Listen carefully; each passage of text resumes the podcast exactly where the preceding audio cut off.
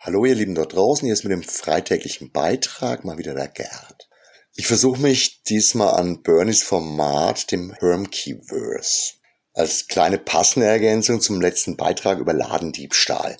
Ich ziehe das Ganze naturgemäß ein bisschen anders auf. Ich will ja Bernies sensationelle Geschichte weder kopieren noch irgendwas vorwegnehmen. Deswegen geht es in dieser Folge auch nicht um Hermke selbst.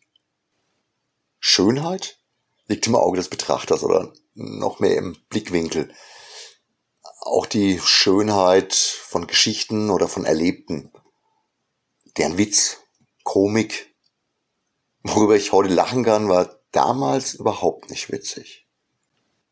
Viele von euch erinnern sich sicher noch an die große Zeit der Trading Card Games, die bis in die frühen 2000er auch bei uns im Laden vertreten waren.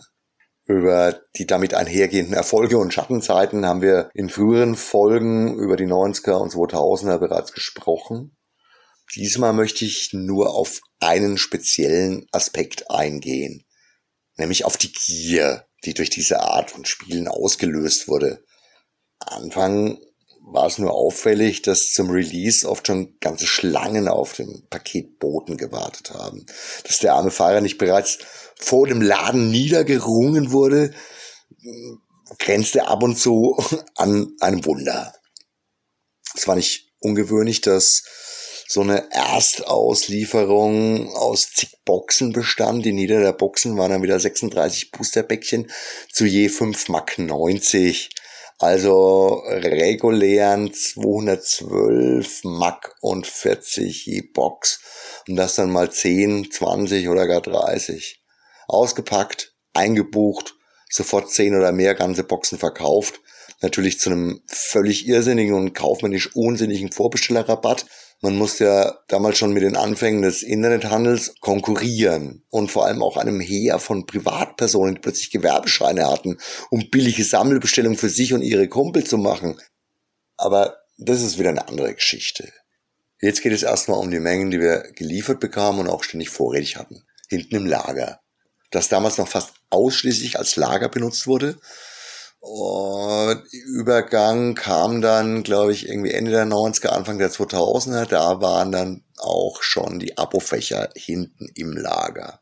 Dass es bei den Trading Card Games einen relativ hohen Schwund gab, war uns schon länger bewusst. Dass die Kids sich in ihrer Gier an unseren donnerstäglichen Tausch- und Spieleabenden teilweise gegenseitig übers Ohr gehaut und sogar bestohlen haben, war uns zwar ein Dorn im Auge, aber richtig verhindern ließ es sich nicht und wir haben immer versucht, wenigstens auf unsere Ware ein eindeutiges Auge zu werfen.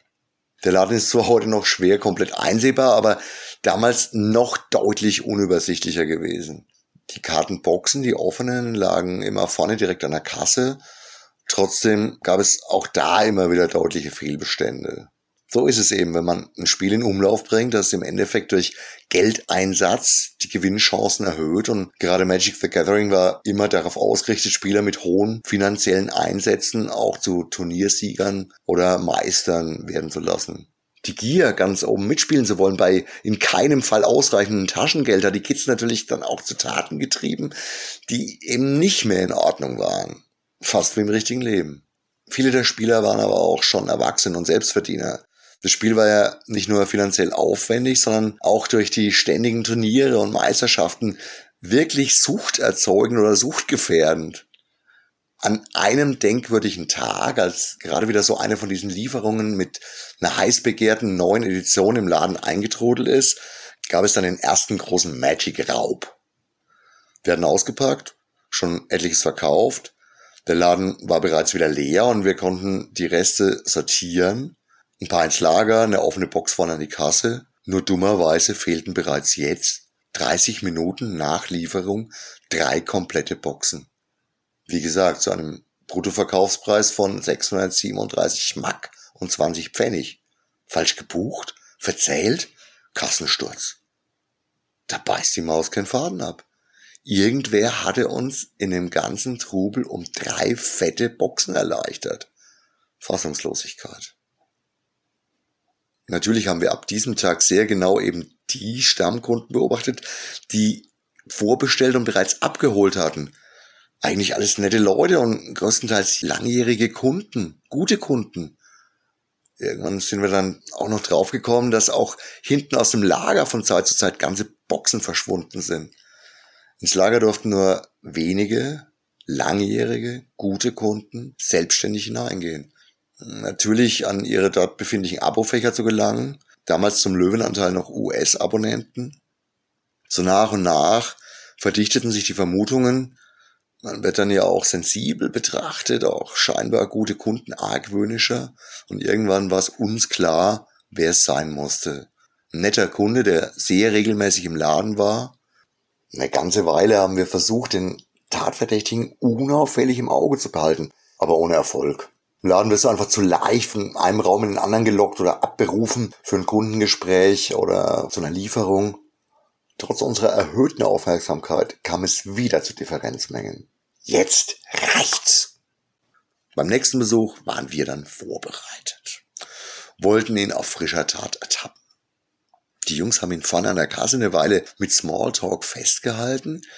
Ich bin in der Zeit hinten im Lager hinter die Regale geklettert an der Stelle, wo ein winziger Zwischenraum genau hinter dem betreffenden Regal war, hatten wir einen kleinen Schlitz geöffnet, um den betreffenden Gang genau beobachten zu können. Der Knabe hat sich damals Stunden im Laden rumgedrückt. Ich war natürlich dann auch stundenlang zwischen Weberknechten und Hausstaubmilben im Unraum hinter dem Regal eingebaut. Ohne Ergebnis. Irgendwas muss der Verdächtige wohl gerochen haben. Trotzdem, wir waren uns nach wie vor alle echt sicher, den richtigen im Verdacht zu haben. Die Prozedur haben wir dann noch zweimal wiederholt. Ohne Erfolg. Der Typ war eigentlich echt ein netter Kerl, hat gute Umsätze gemacht, einen Haufen Abos von US-Comics, war GI in den Leighton Barracks. Kurze Zeit später hat er brav seine Abos gekündigt und wurde abgezogen. Erwischt haben wir ihn nie. Aber die Diebstähle von Komplettboxen hatten dann ein Ende. Ob unser Verdacht wirklich richtig war, werden wir nie erfahren. Fast wäre es mir lieber, wenn nicht. Wie gesagt, war ein netter Kerl.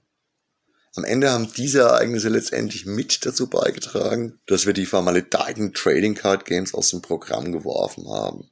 Wenn große Umsätze durch geringe Margen eh schon unrentabel werden und gleichzeitig noch Missgunst, Misstrauen gesät werden, kann man so eine Entscheidung durchaus vertreten.